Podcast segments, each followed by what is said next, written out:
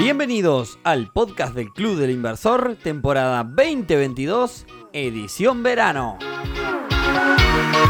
El podcast que te acompaña a todos lados en una soleada y veraniega versión. Bienvenidos a un nuevo episodio del podcast del Club del Inversor, edición verano 2022.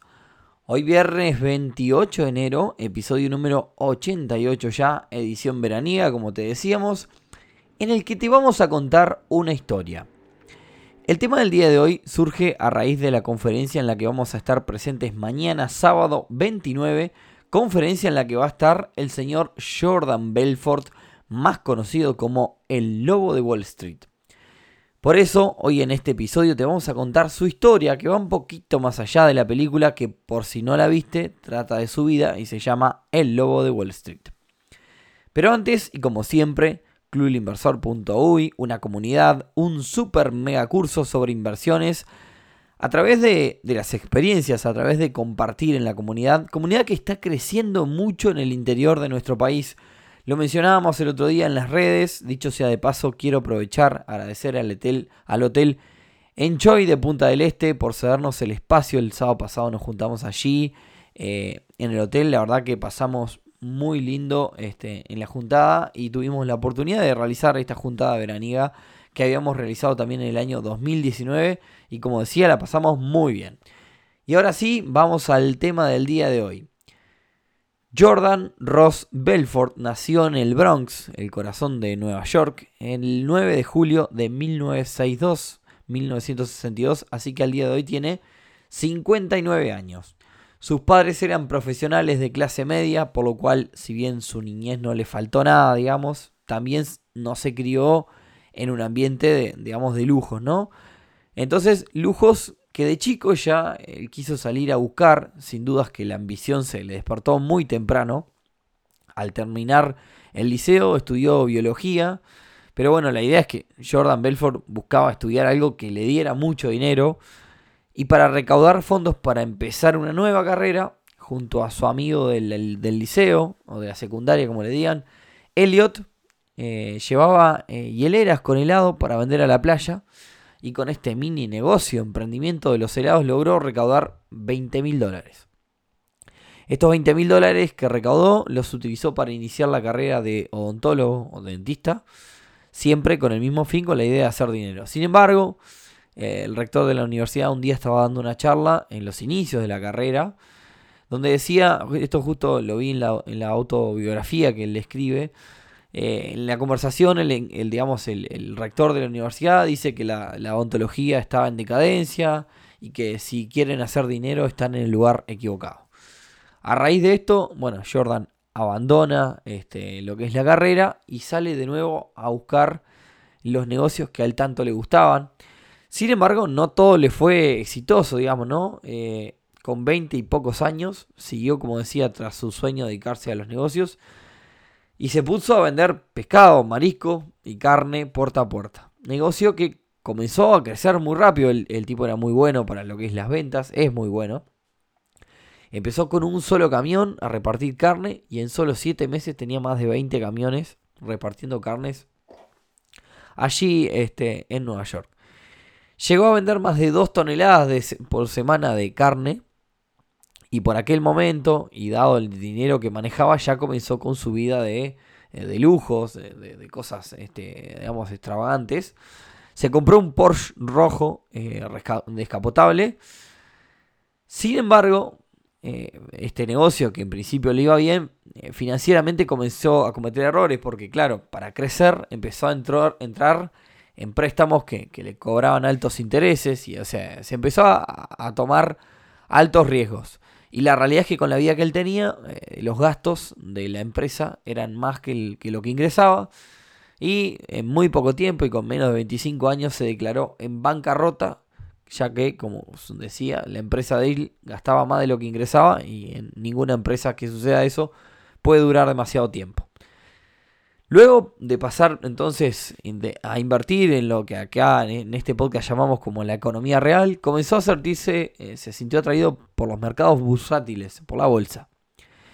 Gracias a un amigo de la familia logró conseguir un trabajo como, como corredor de bolsa en la empresa LF Rothschild y a los seis meses se certificó como tal, como corredor de bolsa. Sin embargo, el lunes negro de 1987, un día en el que todos los mercados de todo el mundo cayeron, una gran crisis, y la empresa que trabajaba él no fue la excepción y terminó cerrando y fue despedido. Entonces nuevamente Jordan se quedó con deudas, con, nuevamente en bancarrota. Pero bueno, eh, Belfort ya conocía muy bien los mercados eh, y puso su atención, y, y, acá hay que hacer un paréntesis, puso su atención en las famosas penny stocks. ¿Qué eran las penny stocks en aquel momento? Eran acciones de empresas pequeñas, desconocidas, este, que estaban por fuera del sistema, no reguladas, que valían menos de un dólar. Ahora, la pregunta es por qué eh, un vendedor, un corredor de bolsa como Jordan Belfort pondría su foco en este tipo de acciones. Bueno, básicamente por dos motivos. La primera era que vender una, una acción de, una empresa grande del estilo de Microsoft, la, comisión que, se llevaba por, por vender esa, esa acción eh, era muy poca, era entre el 1, 2, 3% que se podía llevar un corredor de bolsa. Sin embargo, una acción de, las, de estas que no valían nada, las comisiones por vender estas acciones eh, llegaban incluso hasta ser de hasta del 50%. Entonces, en primer lugar, eso, ¿no? La comisión que podía llevar por vender este tipo de acciones. Y lo segundo es que una acción que valía 0,001 dólar podría subir a 0,002 y si bien seguía valiendo nada, era un crecimiento del 100%. Entonces, Jordan vio en este tipo de acciones una oportunidad de vender esa volatilidad que tenían esta inversión. Es casi como si hoy habláramos de, las criptomonedas estas que salen, que son las famosas shitcoins, que salen y valen 0,0000 y, y quizás la mayoría de ellas desaparece, pero donde una de ellas suba al doble quizás sigue valiendo nada, pero vale como 0,0002, digamos. Este, y, si tenemos una inversión de, de mil dólares en una de ellas, quizás duplicamos a dos mil dólares. Representa en definitiva al final del día un porcentaje altísimo. En fin, ¿Qué hizo Jordan entonces? Bueno, se asoció con un amigo adquiriendo una franquicia de un broker y teléfono de por medio, levantaba el teléfono, como era un mercado, digamos, este, extra, extra bursátil, ¿no? Eh, fuera de, lo que era el mercado de la bolsa, fuera, no, no estaba regulado.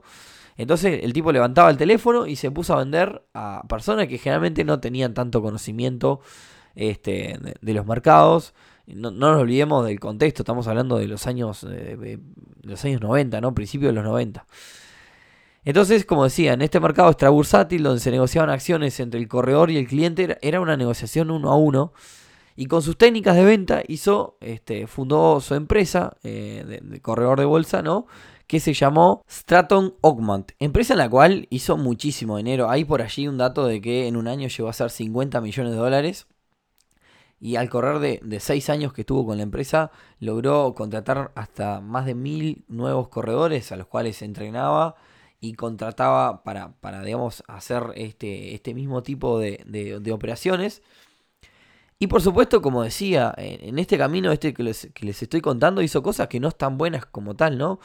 Tal eh, y como muestra la película, estas acciones de pequeños centavos no reguladas eh, básicamente él desarrolló un sistema por el cual después terminó preso y ahora vamos a hablar un poquito de eso.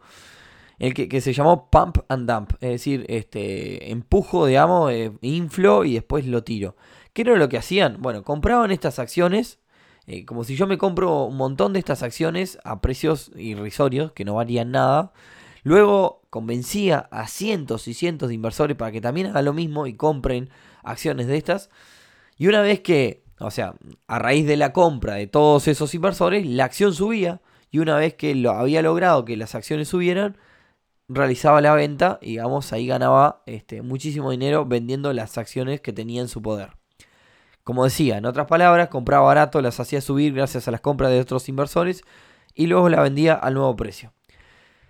Esto es el delito por el cual termina preso en definitiva después más adelante y es la manipulación de mercado. Ahora, la pregunta es, ¿hoy se podría hacer? No, la realidad es que no. ¿Por qué? Porque si yo, por ejemplo, compro 10 mil dólares de acciones de Amazon, de Apple, de cualquier empresa grande, y logro convencer a 100 inversores más que también hagan lo mismo, hoy día hay tantas acciones repartidas y tanto dinero moviéndose en el día a día en el mercado bursátil, que nuestras compras, eh, ni, las mías ni las de cientos más, van a hacer que cambie el precio de acción. O sea, que yo no tengo posibilidad de hacer, de manipular el mercado. Pero recordemos que en aquella época no existían lugares, ni páginas web, ni nada donde yo ver los precios, la gente no estaba informada, eh, tampoco había una forma de comprar mediante poner una orden en ningún lado, ni nada que se le parezca, era digamos por, por, teléfono y ese, en ese sentido Jordan se terminó aprovechando de, esa situación en aquel momento. Como decía, eh, luego de aquel éxito, en aquel momento Belfort se convirtió en el famoso logo de Wall Street gracias a la revista Forbes, quien le puso este apodo. Lobo que, por cierto, en aquel momento llevó una vida de hiper exceso, que lo dejo para que lo vean en, directamente en la película, que, está todo él, digamos, él dio consentimiento de todo lo que se muestra, así que es un poco también lo, como se mostraba la, la, vida de él. Como les decía entonces, Belfort fue acusado de estafa y manipulación de mercados, y bueno, se tuvo que declarar culpable, y gracias a declararse culpable y cooperar fue condenado a 22 meses de prisión y 110 millones de dólares de multa. Pero bueno, como todo en la vida de este personaje, digamos, siempre como hubo un nuevo comienzo, siempre hubo nuevos caminos, la verdad que mm, hay que destacarle que el tipo era, tenía siempre formas de reconvertirse. Y en prisión conoció a un escritor, junto al cual se empezó, este, estableció una, una, una relación de amistad y junto a cual publicó en el 2007 su primer libro, que se llamó El Lobo de Wall Street, y luego en 2009 el, el otro libro que se llamó Atrapando al Lobo de Wall Street. Los dos fueron un éxito total en ventas, lo que hizo que posteriormente esta historia fuera llevada al cine en la famosa película de la que vengo hablando, eh, es la protagonizada por Leonardo DiCaprio, que bueno, yo considero que terminó de hacerlo conocido en todo el mundo. De allí en más se convirtió en conferencista y coach, ha estado en muchísimos países, donde enseña sus técnicas de venta y de persuasión. De hecho, en la semana leía una entrevista que le hizo en su momento la CNN hace unos años, donde él decía que todo esto realmente, lo que él enseña, funciona y que funcionó para él. Eh, el único error es que lo hizo en un contexto ético, digamos, muy malo, ¿no? este, donde él, digamos, cometió un montón de errores que, él reconoce públicamente, pero lo que él habla es que estas técnicas, más allá de que él cometió errores y, las utilizó para hacer cosas que no estaban buenas, este, que estas técnicas funcionan para todo tipo de, empresas y de venta y que estamos todo el tiempo vendiendo. De hecho, en otra entrevista que, también este, le hizo el organizador del evento que, lo traigo hoy, él contaba que, estas técnicas, él tiene una novia ahora en, que es argentina, este, y por eso está viniendo seguido a Latinoamérica. Y, él contaba que justamente hasta para conquistar a la familia de, la novia es que se, utilizan este tipo de técnicas. Y que lo hemos mencionado también en este podcast mucho, de que eh, todos los días, todo el tiempo nos estamos vendiendo. Así que bueno, moraleja, inviertan, vendan, hagan negocios, utilicen todas las técnicas que puedan para venderse, pero siempre con la ética en la mente y siempre en ley. Eh, eso les va a dejar la conciencia tranquila. Ese es un mensaje importante que siempre queremos dejar en este club del inversor. Creo que más allá de que, a ver, Belfort no es Teresa Calcuta y no estamos de acuerdo con sus valores éticos, al menos los que lo llevaron a hacer el dinero que hizo cuando era joven, Debo reconocer que como vendedor es de uno de los mejores sobre los que he leído. Así que, bueno, nada. Eh, esperemos que por hoy es todo. Esperemos que les haya gustado esta mini reseña, esta, este podcast biográfico, por así decirlo. Y nos dejen, bueno, sus comentarios, sus opiniones sobre el tema eh, en nuestras redes. Y nos estamos escuchando, nos estamos encontrando el próximo viernes en un nuevo episodio del podcast del Club del Inversor. Creo que es el 89, así que es un episodio de preguntas muy interesante de escuchar. De preguntas veraniegas, como siempre. Hasta marzo vamos a estar con estas ediciones veraniegas. Que pasen bien, buen fin de semana para todos. Chao, chao.